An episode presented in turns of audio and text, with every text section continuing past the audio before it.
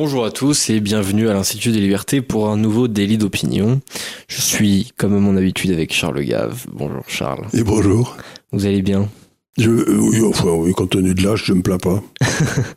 bon, en tout cas, il fait beau. Euh, je trouve que ça. Ça sent le printemps. Ça, oui, ça sent le printemps. Ça redonne un petit peu le moral. On a eu un mois de mars, faut dire, euh, un peu moche. J'ai même préféré le mois de février parce qu'il faisait, il faisait plus beau et donc je pouvais prendre mon café au soleil le matin sur mon balcon, c'était sympa. Mais j'ai pas pu le faire en mars parce qu'il faisait, il faisait moche à peu près tous les jours. Euh, pour euh, cette émission, alors nous avons pas mal de sujets euh, que je pense que nous n'allons pas du coup euh, évoqué en grande profondeur.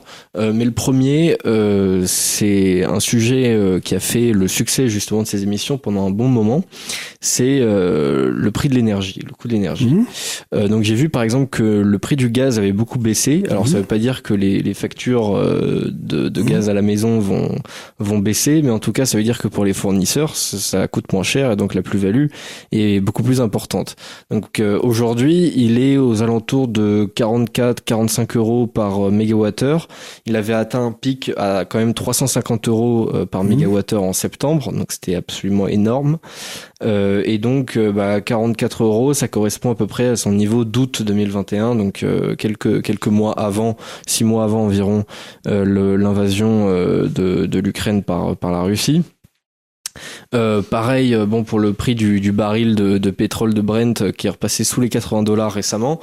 Euh, alors, est-ce que ce pan de la crise, euh, donc euh, pan de la crise qui, qui, qui, qui se rapporte à l'énergie, selon vous, est derrière nous?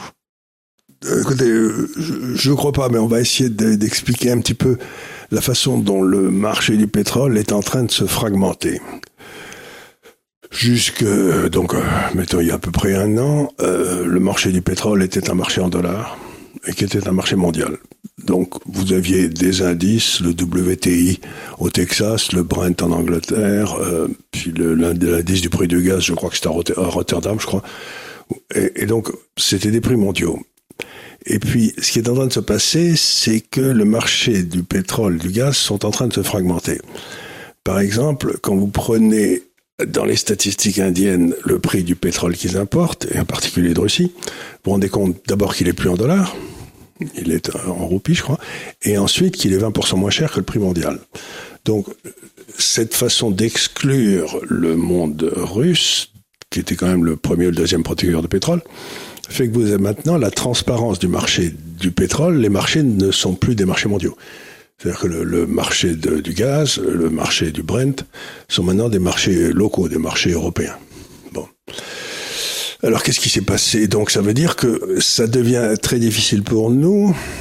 Par exemple, dans, ma principale société, c'est on prenait le prix du pétrole comme un prix mondial qui s'appliquait à tout le monde. Mais ça veut dire que quelque part, compte tenu de ce qui se passe, des pays comme l'Inde, la Chine, une grosse partie de l'Asie, vont avoir accès à de l'énergie qui sera quelque part euh, 25% moins cher que nous, mhm. au, prix d'aujourd'hui, quoi. Et euh, bah, ça veut dire que déjà on n'était pas très compétitif, mais alors là, ça, on va encore, euh, on prend, on prend une perte de compétitivité encore ici. Donc, on travaille euh, ici là-dessus. C'est, ça devient difficile parce que c'est aussi quelque chose que je crois avoir déjà dit ici, c'est que quand il y avait qu'un seul système de paiement Swift, ben vous aviez euh, vous aviez toutes les informations dont vous avez besoin. Ça mettait du temps à sortir, mais enfin ça sortait toujours. Mais si vous avez deux ou trois systèmes de paiement euh, qui se mettent en place, euh, ben il y a des tas de pays qui vont dire euh, ben moi je vois pas que je donne mes informations aux États-Unis mhm, ou à la communauté internationale.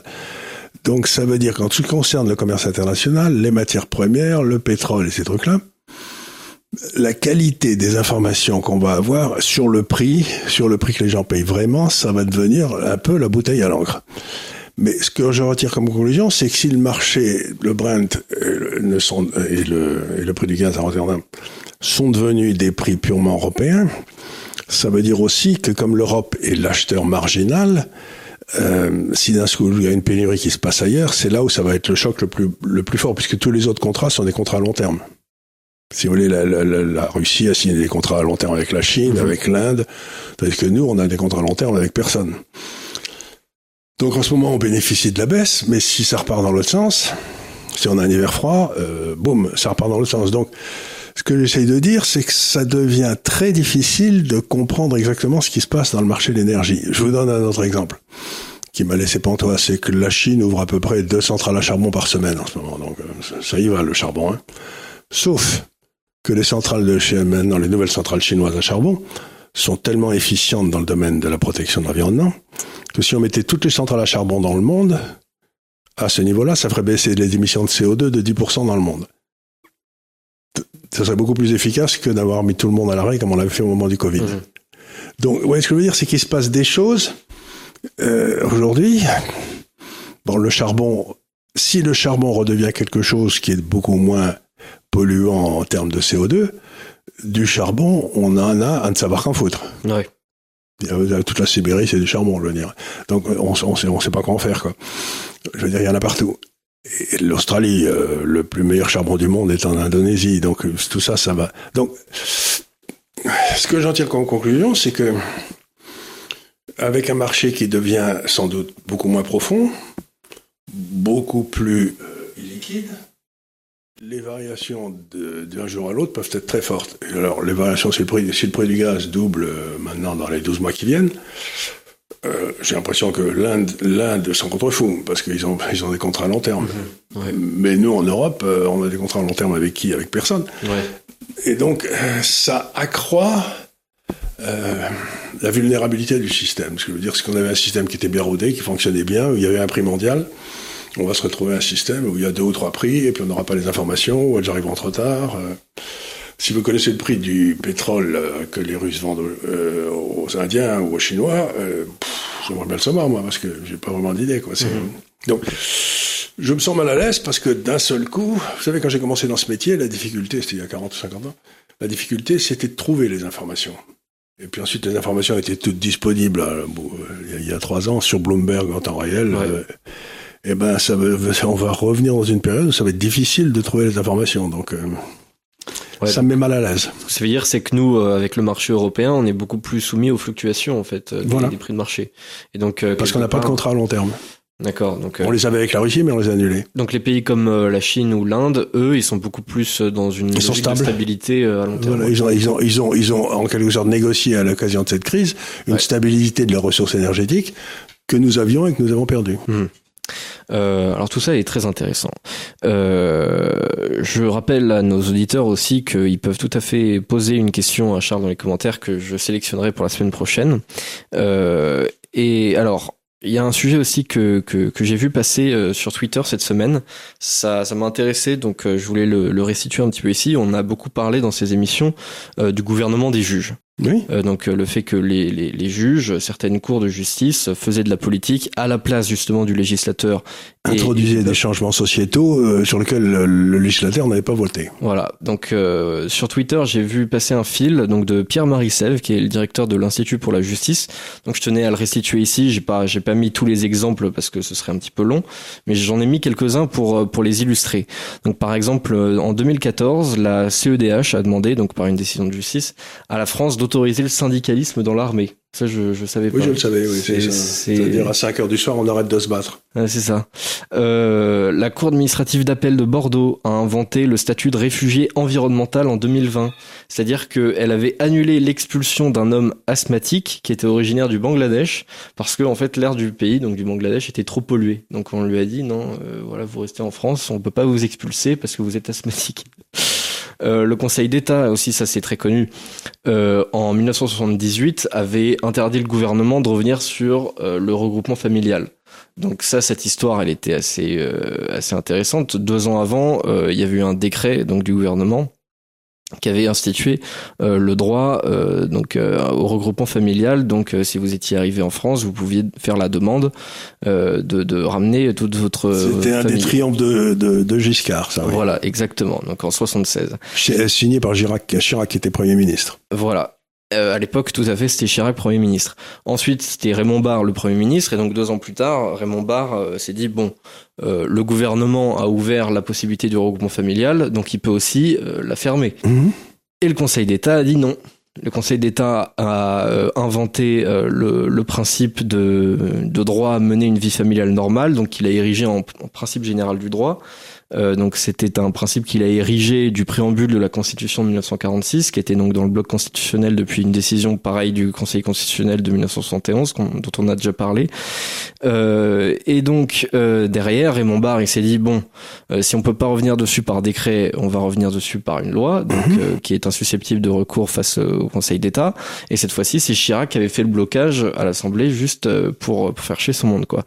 Donc merci beaucoup à Jacques Chirac et au Conseil d'État pour pour ce moment de, de gloire de l'histoire française. De, de, gloire démocratique. Et c'est quelque chose qu'on voit partout. Par exemple, dont on a beaucoup parlé, euh, euh, l'avortement aux États-Unis. Vous savez, le, bon, ben, c'était une décision qui avait été prise par la Cour suprême des États-Unis parce qu'ils avaient découvert dans les textes fondateurs des, des pères fondateurs américains euh, le droit à l'avortement. Il fallait un œil d'aigle pour le décerner. enfin, ils l'avaient trouvé, donc ça a été passé. Donc, on voit qu'il y a toute une série de changements sociétaux comme ça qui sont passés sans que euh, la représentation populaire, directement par référendum ou euh, par l'intermédiaire de ses représentants élus, ait été consultée en quoi que ce soit. Et donc on voit bien le rôle du juge qui est d'essayer de changer la société selon des choses qui lui conviennent à lui, mais c'est pas son rôle, c'est pas de créer la loi, c'est de l'appliquer. Donc il y a toute une série de juges. En ce moment, il y a des bagarres en Israël, pas possible aussi, parce qu'ils sont en train d'essayer de changer le. On va en parler juste après. Ils, sont en train d'essayer de changer euh, le, rôle euh, tout à fait exorbitant de la Cour suprême, qui dans le fond essaye de gouverner Israël à la place de, du gouvernement élu.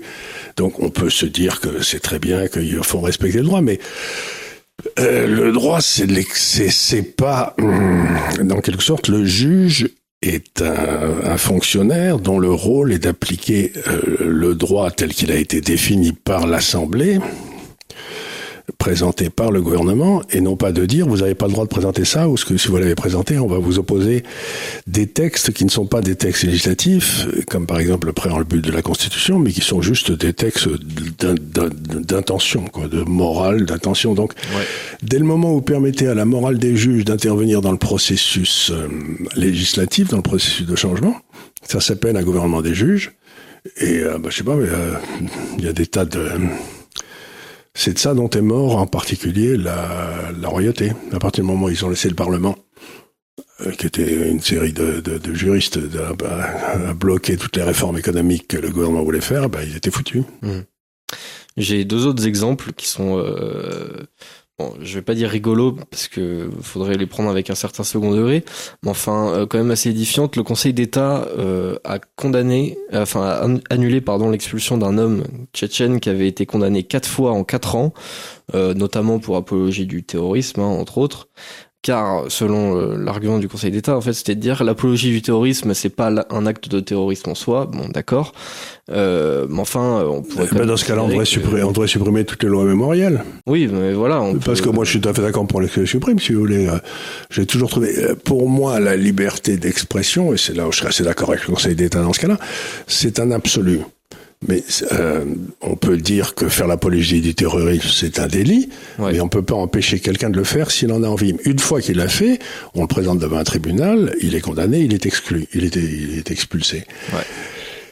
Mais euh, interdire l'expulsion au prétexte que euh, c'était comme ça, c'est comme ça, et que c'est pas autrement, et que c'est eux qui décident. par exemple, où était je vais faire une petite incidence là qui, mais, qui me gêne, mais je vais sans doute écrire quelque chose là-dessus parce que ça me tracasse beaucoup. En principe, il y a un vieux principe, il y a quelque chose qui vient de l'Église catholique et que le gouvernement sert au bien commun. Vous avez déjà entendu cette expression, au bien commun. C'est là. Mais je sais pas si vous avez remarqué, dans toutes les dernières atteintes à nos libertés individuelles, c'était toujours au nom du bien commun qu'on l'a fait. C'est-à-dire qu'on nous a enfermés chez nous, on nous a forcé à nous vacciner, etc. C'était toujours au nom du bien commun. Donc il faut faire très attention. Le bien commun, maintenant, les ennemis de la liberté l'ont chopé à leur propre... Et ils prétendent que comme ils sont le gouvernement, ils représentent le bien commun. Et ils atteignent à nos libertés individuelles en se servant de ce prétexte. Par exemple, ils, ont, ils se donnent le droit de nous censurer. On n'a plus de liberté d'expression. Donc il faut faire très attention, encore une fois, au logos, vous savez, le langage. C'est-à-dire que nos ennemis s'emparent toujours du logos pour le retourner mhm. et pour en faire exactement le contraire. Et c'est exactement ce que disait Orwell. C'est-à-dire la démocratie, c'est la dictature, l'esclavage, c'est la liberté. Enfin, vous voyez, c'est donc. Et là, on a un cas parfait de quelque chose qui est le gouvernement pour les gens, le, dans le fond, euh, promouvoir le bien commun, c'est ce que doit faire un, un gouvernement de qualité, eh ben il s'en sert pour accroître son pouvoir. Mhm. Donc c'est une saloperie. Donc il faut se méfier du gouvernement dans tous les cas de figure. Ouais. Mais c'est sûr, euh, dans, dans toute société, il y a des principes directeurs donc euh, que, que les gens euh, apprécient. Ça peut être la religion. Aujourd'hui, dans notre société française, c'est les valeurs de la République. On peut parler du bien commun dans à peu près pas, pas mal de sociétés. Euh, et à chaque fois, le problème de ces valeurs-là, c'est qu'elles sont elles sont, elles sont toujours bien lorsqu'elles sont euh, mises en mises en œuvre par des gens qui les comprennent bien, qui n'ont pas de mauvaises intentions. à chaque fois, le problème, c'est qu'il peut toujours y avoir quelqu'un absolument, mais qui, toute qui redirige. Absolument. Mais toute notre civilisation, comme je ne cesse de le dire, a été fondée sur la prééminence de l'individu sur le groupe.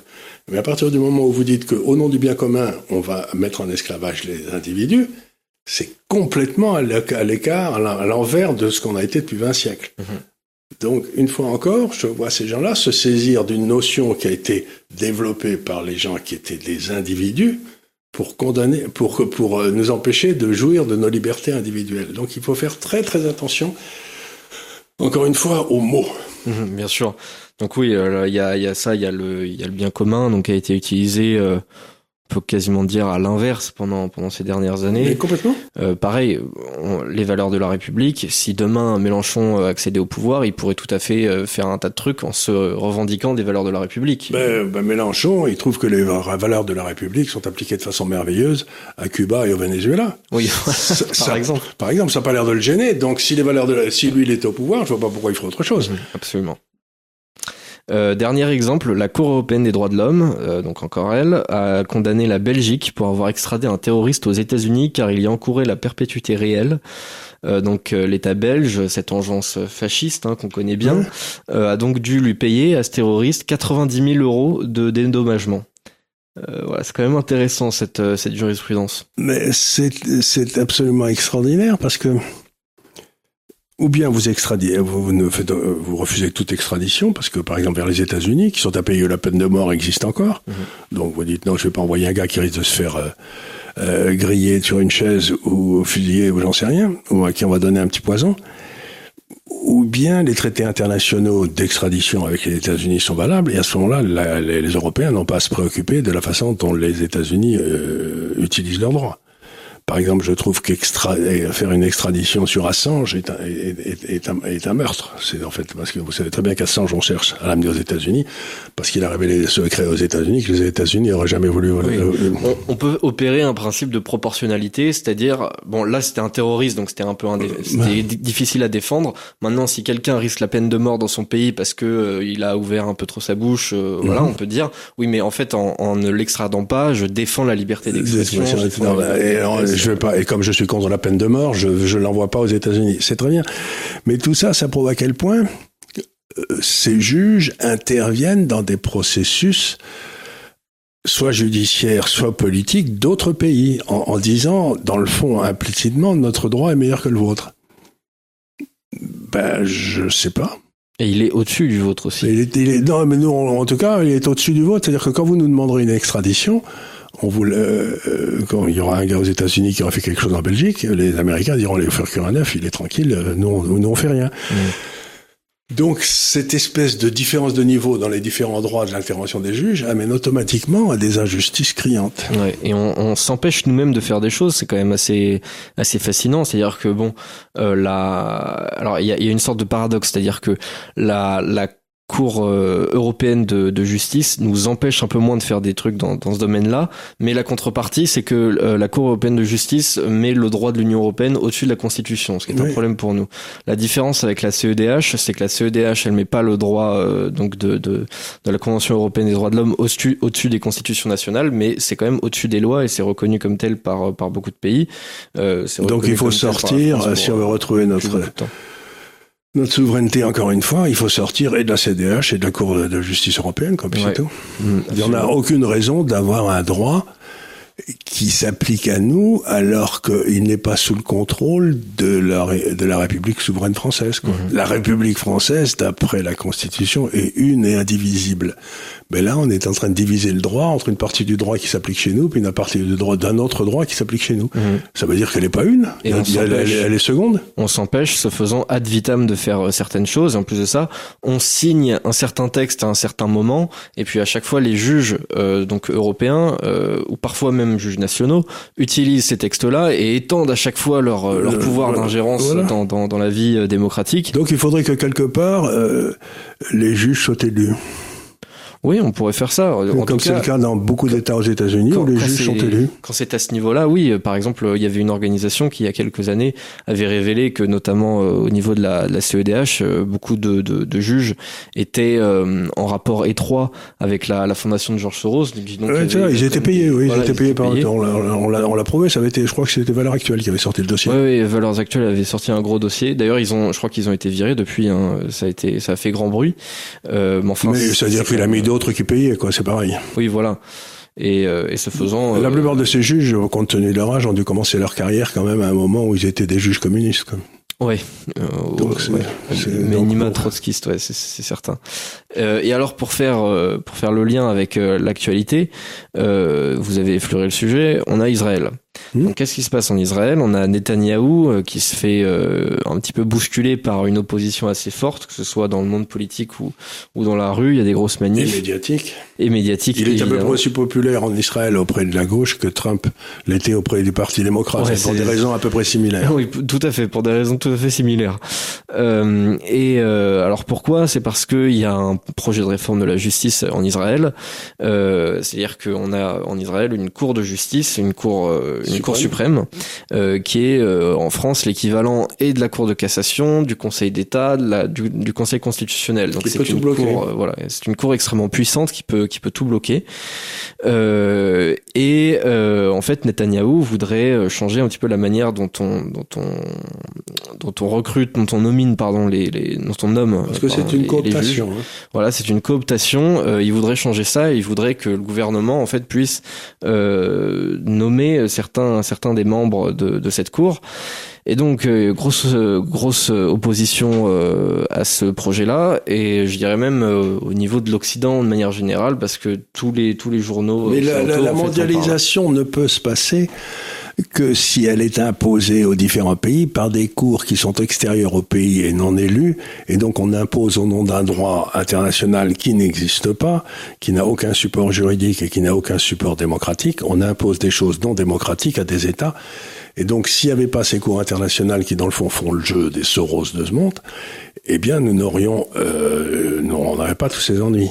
Donc, encore une fois, le, vice de la, France aujourd'hui, c'est que tous les juges viennent de l'école nationale de la magistrature à Bordeaux, et que la première promotion, je me souviens, celui qui était le premier directeur de l'école avait dit entre le, possédant et le prolétaire, choisissez toujours le prolétaire, entre le, locataire et le propriétaire, choisissez toujours le locataire. Donc il leur avait donné une feuille de route, qui n'a jamais changé depuis, que la justice n'est pas égale pour tous. Selon que vous serez puissant ou misérable, si vous êtes misérable, c'est toujours pour vous. Si vous êtes puissant, vous en prenez plein la gueule. Sauf si vous êtes suffisamment puissant pour que vous puissiez nommer les juges, comme le font le gouvernement français à l'heure actuelle parce qu'il y a des tas de personnes qui devraient être poursuivies dans le comportement et qui ne sont pas poursuivies parce que simplement euh, on ne commence pas à instruire le dossier. Donc, euh, donc on a un vrai problème avec la justice, c'est qu'ils passent leur temps à s'occuper des choses dont ils ne devraient pas s'occuper et à pas s'occuper des choses dont ils devraient s'occuper. Et donc euh, on a un vrai problème dans tous nos pays de la justice. Et c'est pour ça que la solution aux États-Unis, dans certains États, de faire élire les juges. Moi, je serais assez pour.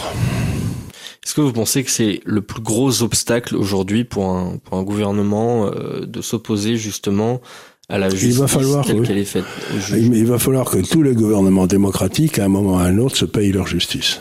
Parce que ça, m'a fait, ça fait partie maintenant, si vous voulez, la justice dans, nos, dans nos, nos soi-disant démocraties, en fait, dans la démocratie, est devenue l'ennemi naturel de l'État quand il exerce sa force légitime.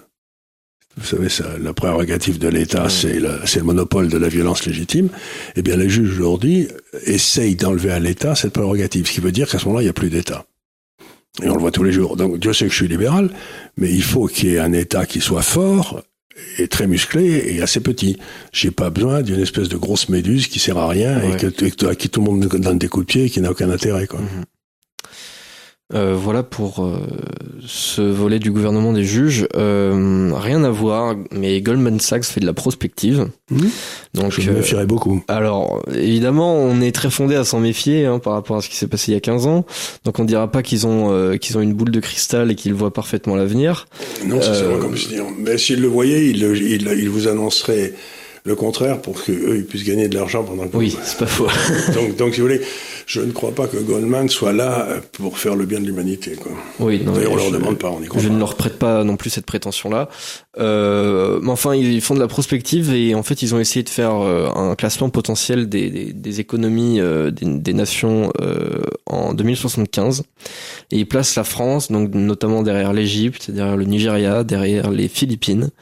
Alors je vois ça, euh, je suis un peu dépité. En même temps, je me dis, c'est quand même la trajectoire qu'on est en train de prendre. Alors, est-ce que selon vous, il pourrait exister une autre issue pour euh, pour le pays? Euh, Si on reste dans la structure européenne aujourd'hui, certainement pas.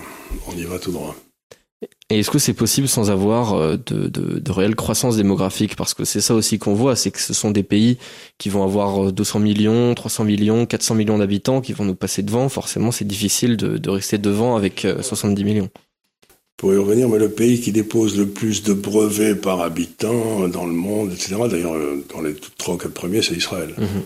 Donc, si vous avez un système d'éducation qui est de très grande qualité, euh, je ne me ferai pas trop de soucis. Mais par contre, comme le but, ça a été, je pour raison que j'ai jamais très bien comprise, euh, d'écrouler notre système d'éducation qui était un des meilleurs du monde, pour en faire une fabrique de crétins, comme dit Brichelli, euh, bah, si on continue à, produire en masse des crétins, je pense que l'avenir va pas être très brillant. Surtout que c'est horrible à dire, mais j'en ai discuté ici avec un homme euh, au sujet du, du, de Turin, mais qui s'intéresse à toutes ces choses-là. Euh, le langage s'appauvrit. Parce que, bon, c'est une raison avec les téléphones, le langage s'appauvrit. Et plus le langage s'appauvrit, plus la population s'abêtit. Parce que pour véhiculer des idées compliquées, il faut parfois utiliser des concepts qui qui sont pas les plus évidents et qui impliquent une compréhension en profondeur du langage. Donc, euh, il me semble que les Philippines, ils ont un langage extraordinairement simple qui s'appelle le tagalog. Euh, il n'y a pas de futur, il n'y a pas de présent, etc. C'est euh, c'est un drôle de langage, mais ils sont très bien. Si le niveau d'éducation monte aux Philippines et monte beaucoup et qu'ils passent du tagalog dans le fond comme langage normal à l'anglais, ben, ils vont faire un progrès massif, même si c'est un anglais abattardi, dans leur euh, dans leur langage. Nous, on est en marche arrière. On est en train d'appauvrir notre propre langue. Mmh. Donc, euh, encore une fois, je relis ça au Logos et je dis, bah, si on continue à foutre en l'air notre Logos, euh, ils ont raison, quoi. Donc, vous pensez que cette, euh, cette prospective de Goldman Sachs, elle est tout à fait réalisable? C'est tout à fait réalisable, mais pour être honnête, si on continue sur la trajectoire sur laquelle on est, je suis pas certain qu'il y aura quelque chose qui s'appellera la France en, 2070. il, y a, ça aussi, hein. c'est vrai, on, on, sait, pas, trop où on sera. On sait pas ce que ce sera, ouais. On sait pas ce que ce sera. Euh, et alors, par rapport à ça, pour essayer de, de, de contrer euh, le nivellement par le bas de notre notre économie, euh, beaucoup de gens, notamment dans, dans ce milieu souverainiste, parlent beaucoup de la réindustrialisation du pays. Euh, Aujourd'hui, on a un pays euh, qui est industrialisé euh, à hauteur de, de 9%, c'est au niveau de la, de la mmh. Grèce. Euh, Est-ce que vous pensez déjà dans un premier temps qu'il faut effectivement euh, essayer de réindustrialiser le pays? Et si oui, comment? Vous savez, c'est c'est un peu désespérant. Moi, je me, je me tue à dire que quand les gens me disaient que la France avait la droite la plus bête du monde, mais euh, ils d'ailleurs de dire qu'elle avait aussi la gauche la plus bête du monde, donc euh, la classe politique la plus belle du monde dans son ensemble. J'ai mis du temps à comprendre pourquoi la droite est la plus belle du monde. Et j'ai compris depuis, depuis deux, trois ans, euh, en, fréquentant tous ces gens-là, en essayant de les comprendre et ce qu'ils voulaient, c'est qu'ils ne comprennent rien à la création de valeur C'est-à-dire, dans un acte d'un entrepreneur, c'est quand même, vous prenez toute une série de facteurs qui, si vous l'additionner, valent 100. Et puis, vous produisez un produit qui n'existe pas ou qui est meilleur que les produits précédents et vous le vendez 120. Et les gens l'achètent volontairement. Donc, l'acte de création de valeur, ça suppose une création d'abord de la part de, une création libre de la part des entrepreneurs et de l'autre côté, un achat libre de la part des consommateurs futurs. Or, en France aujourd'hui, dans 62-64% du PIB, nous n'avons ni création de valeur, ni transaction volontaire. Donc, quand vous êtes à 38% de secteur privé, parler de réindustrialisation, euh, c'est comme parler d'inondation au Sahara, quoi. Euh, ça arrive, mais enfin ça. c'est pas, c'est pas tous les jours. C'est pas tous les jours. donc c'est, c'est, c'est, donc cette droite n'analyse pas le problème essentiel, qui est cette espèce de l'augmentation de cette métastase qu'est l'État, qui bouffe tout et qui détruit tout. Et eux, leur but, c'est de prendre l'État pour refaire un État napoléonien. Mais l'État napoléonien, il faisait 12% du PIB, à tout casser. Et aujourd'hui, on est à 62. Donc ils me disent, on va réindustrialiser mais ça veut dire, mais ça sert à rien. Il faut simplement euh, libérer les Français pour que s'ils veulent, ils fassent de l'industrie. Mais si, si maintenant la France euh, doit spécialiser en fabrique de cassoulets dans le Sud-Ouest, eh bien, euh, laissons le marché décider. J'en ai rien. À... Je vois il faudrait. Euh, on a un, boulevard qui est la qualité de la nourriture et tout. On réussit à avoir un déficit extérieur dans, le, dans, la bouffe en France. Euh, je veux dire, moi, plutôt que me, me focaliser sur l'industrie, je me focaliserai sur la bouffe en disant mais euh, comment ça se fait? Comment est-ce possible que la France ait un déficit extérieur sur ses produits agricoles? Mais c'est une histoire de fou. Donc commençons par le premier truc, libérons notre agriculture. Ouais, c'est-à-dire qu'on ne peut pas espérer réindustrialiser le pays si on libéralise pas complètement l'économie. Parce que si on si on fout pas la paix aux gens. Ouais. Encore une fois, moi, quand euh, je veux dire, essayer de créer une entreprise en France, et c'est un parcours de combattant. Ensuite, vous n'avez pas créé votre entreprise depuis une semaine, que vous commencez à recevoir des papiers pour la Sécu, ou je sais pas quoi, qui vous enjoignent de payer des trucs, euh, vous savez même pas que vous deviez les payer. moi, quand j'étais jeune, j'étais pion à Auch pour payer mes études. Vous savez, pion, c'était le surveillant, quoi. Et euh, ma feuille de paye, c'était une feuille comme ça, je touchais 750 francs par mois, je crois, c'était bien, j'étais très content. Et euh, c'était, euh, une feuille avec quatre lignes. Quoi. Et aujourd'hui, quand je regarde le, le bulletin de salaire de Didier Darcet là-haut, euh, il y a quatre pages qui sont mais incompréhensibles. Il y en a même une qui m'a fait, mais j'ai cru pas, j'ai pas cru, de Céline qui s'appelle contribution euh, obligatoire volontaire. Contribution, je sais plus pourquoi c'était contribution obligatoire volontaire. Je crois que c'était pour les syndicats ou un truc comme ça. Qu'est-ce que j'en ai à foutre des syndicats à Gafcal? On est, on est, on est, on est, on est 7 et 8, quoi. Ouais. À tout péter. Donc, non, je veux dire, on vit dans un monde kafkaïen. Donc, tant que vous aurez rajouté des trucs à des trucs à des trucs à des trucs, ben, euh, l'entrepreneur, euh, qu'est-ce que vous voulez qu'il fasse?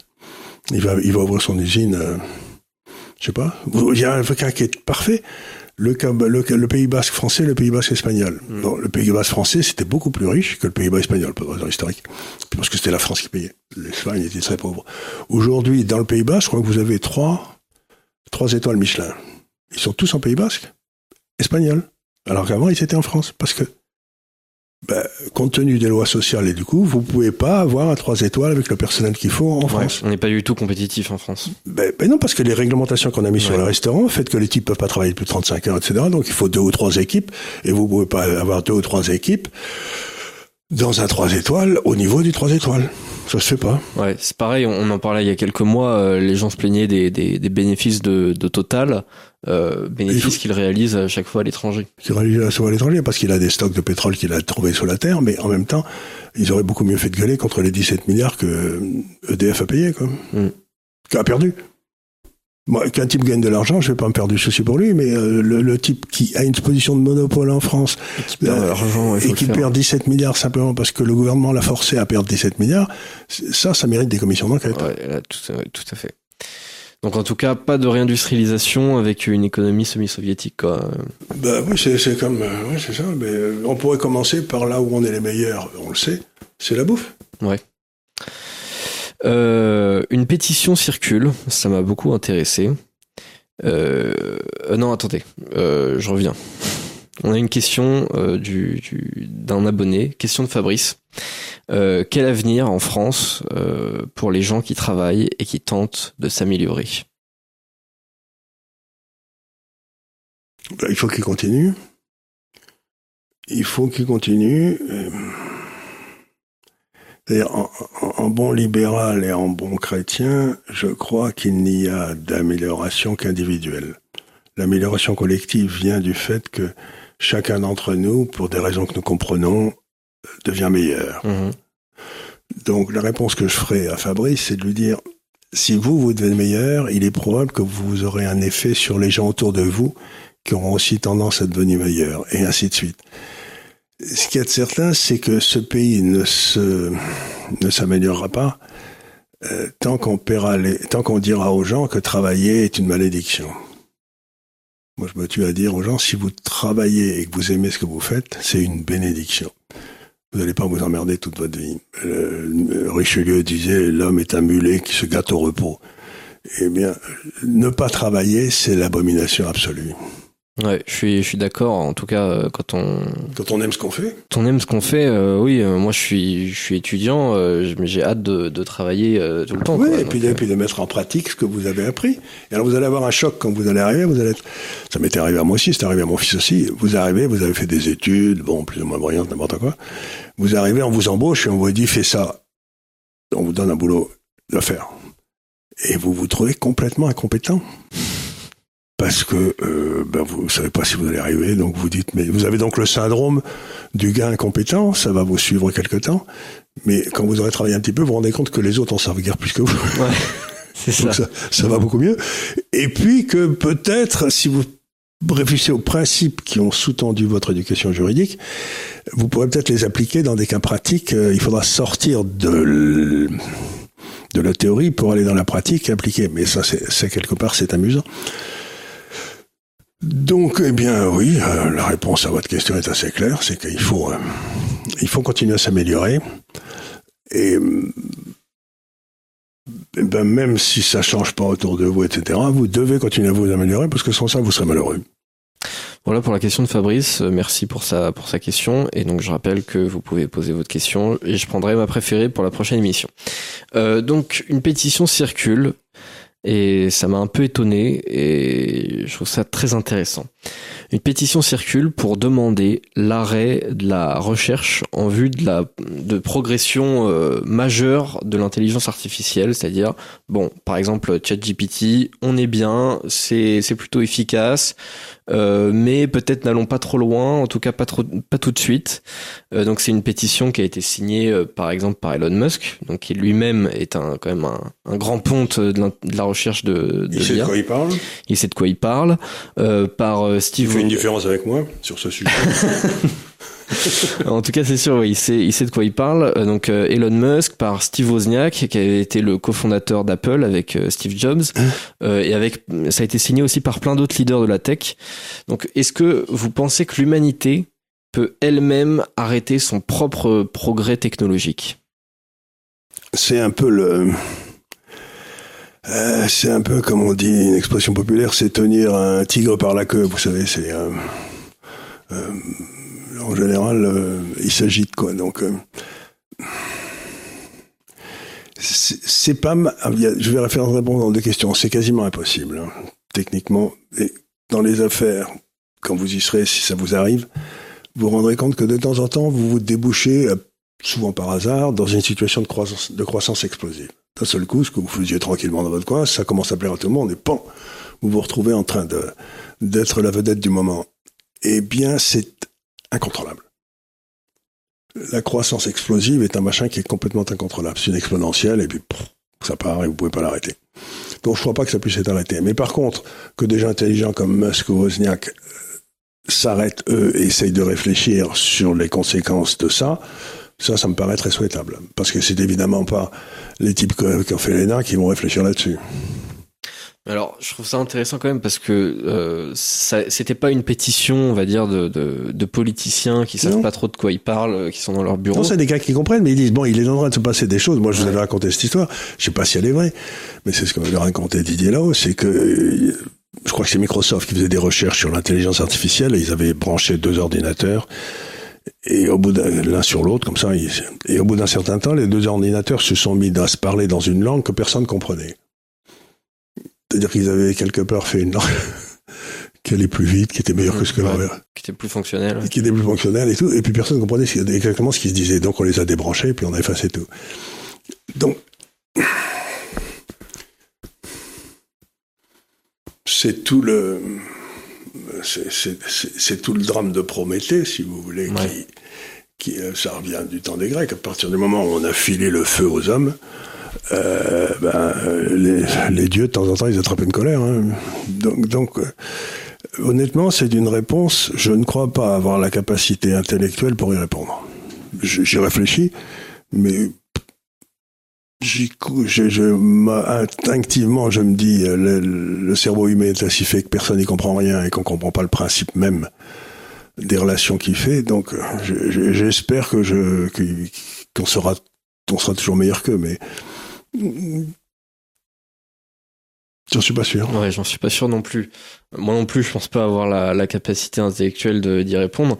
C'est vrai que l'intelligence artificielle, faut bien comprendre que c'est une révolution cognitive absolument phénoménale et qui va en plus à une vitesse complètement vertigineuse.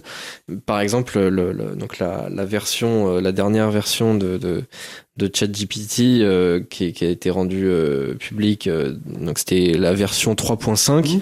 elle a été mesurée à environ 81 points de QI. Euh, donc euh, quand même euh, moins intelligente que la plupart des, des humains. Et là dernièrement, euh, sauf ceux qui sont à l'Assemblée nationale. Voilà par exemple. et ceux qui, pardon, et la dernière version, la toute dernière, qui est, qui, est, pas tout à fait accessible au public.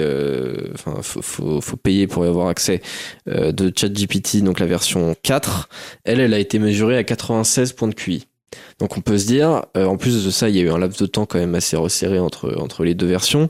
On se dit bon, s'ils sortent la version euh, 5 points, je sais pas combien, on va être à 120 points de QI. Il est certain que si vous voulez par exemple, vous avez des systèmes euh, qui sont fermés. Par exemple, le jeu d'échecs est un système fermé. Ouais.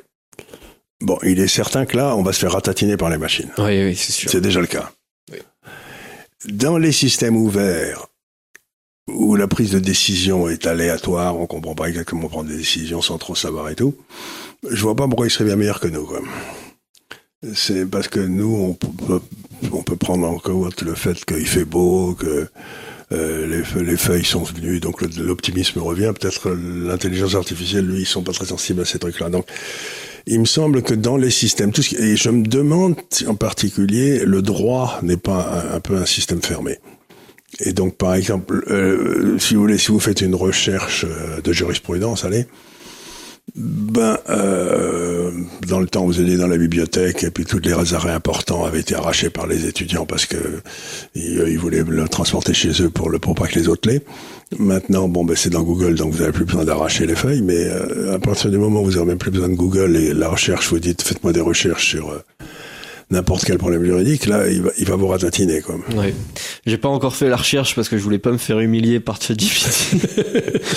en bon étudiant, je, je, je n'y ai pas encore, euh, je ne l'ai pas encore sollicité pour faire mes devoirs. Euh, mais euh, oui, à mon avis, euh, il est tout à fait en capacité de trouver les bonnes jurisprudences, les bonnes règles de droit qu'il faut appliquer dans, dans, voilà, dans donc il vous dira quelle est la, il fera des calculs de probabilité, quel est le meilleur dossier que vous puissiez présenter au juge pour que, avec les meilleurs éléments qui vous donne les meilleures chances. Mais il, il prendra pas en compte un élément sans doute extérieur au droit. Ouais. Par exemple, le type qui est qui a tué son père et sa mère et, et qui dit qu'il était qu'il qu qu est orphelin, vous savez, pour pour ne pas être condamné. Oui. Peut-être il pensera pas à ce coup-là. Oui, peut-être. Euh, je, je je sais pas s'il est capable de, de prendre en compte tous ces tous ces facteurs-là. mais euh, mais en tout cas, ouais, c'est c'est assez vertigineux et beaucoup de gens aujourd'hui, euh, j'ai vu ça dans certains articles de presse qui qui qui sortait, euh, les gens euh, se disent de plus en plus anxieux du fait de se voir remplacer. Maintenant, c'est vieux comme la, révolte des Canutes. Ouais. En 1840, je sais plus quoi, en, euh, à Lyon, etc. Ouais. C'était toujours parce que les machines allaient remplacer les hommes. En fait, non, ça s'est jamais produit. Mais j'ai toujours dit qu'on avait eu la première révolution qui était l'agriculture, la, deuxième la révolution industrielle, la troisième la révolution d'intelligence. Et euh, la, la, révolution de l'intelligence, elle fait que commencer, et là, on ne sait pas trop où, où, ça va nous amener. Quoi. Ouais. Mais je comprends que les gens sont angoissés. Je dis pas angoissés, mais euh, en se disant, tous les gens qui font des boulots qui nécessitent d'énormes efforts de recherche, etc., justement comme chercher une jurisprudence, ben, ils vont à la place d'être payés, euh, je sais pas, 700 euros de l'heure. Euh, ils vont peut-être être payés 7 euros de l'heure, donc pour eux, ça risque d'être un peu difficile. Quoi. Ouais, c'est ça. Ou alors, ou alors, on va passer dans un, dans un système où ces gens-là seront beaucoup moins nombreux qu'ils ne sont euh, actuellement, parce que justement, ils auront à leur service une possibilité de, de, de recherche démultipliée. C'est comme euh, transposer en fait euh, au, mais alors, si au vous allez plus loin, c'est une bonne idée, mais si vous allez plus loin et que vous dites maintenant les jugements seront rendus par la machine, Ouais. À ce moment-là, on ne devient pas vraiment utile. Oui. Et en plus, l'avocat, euh, en réalité, bon, il a un dossier euh, à chaque fois euh, long comme le bras parce qu'il a fait ses, ses recherches, ses machins, ses arguments. Mais en réalité, quand il va devant la barre, il va pas tout à fait citer toutes les jurisprudences. Il va, il va beaucoup utiliser le, le, le logos, le pathos, justement pour essayer de sensibiliser le juge. à que les machines ne sont pas, sont pas très sensibles au pathos. Quoi. Oui, c'est ça. Je pense que ChatGPT va- pas être je très lui à sens pas une, une âme tendre. Ouais, moi non plus. Moi non plus. Et en plus de ça, si on transpose euh, une intelligence euh, d'une grande qualité dans, dans les robots, par exemple, que, que fait Boston, Dynamics, euh, on se dit, bon, je sais pas où ça va arriver, mais enfin, c'est sûr, il y a quelques films de science-fiction qui ont essayé de... De- montrer ça. de non, mais non, là, c'est, en effet, on va. Vous savez, autrefois, quand les gens faisaient des explorations au au 14e, 15e siècle, ils allaient dans des endroits où il n'y avait pas de carte. C'était, la carte était blanche. Donc on arrivait dans des territoires où la carte était blanche, on savait pas où aller. Quoi. Donc le, le, le but, c'est d'ailleurs de venir avec une carte qui marchait. Quoi. Ben là, il y a des tas de territoires où on rentrait, on, on est en territoire blanc. Hein. Ouais, tout à fait. Tout à fait. Voilà pour euh, les sujets que je voulais aborder aujourd'hui. Je trouvais que c'est des sujets assez, euh, assez intéressants. Bien sûr. Euh, et bah sur ce, je remercie chacun pour euh, son attention Mhm. pour euh, pour cette émission.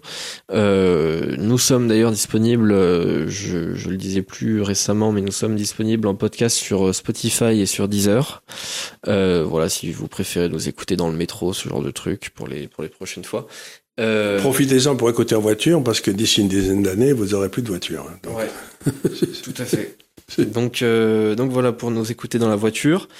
Et sur ce, je vous dis à très bientôt euh, pour un nouveau délit d'opinion. Merci beaucoup. Merci beaucoup.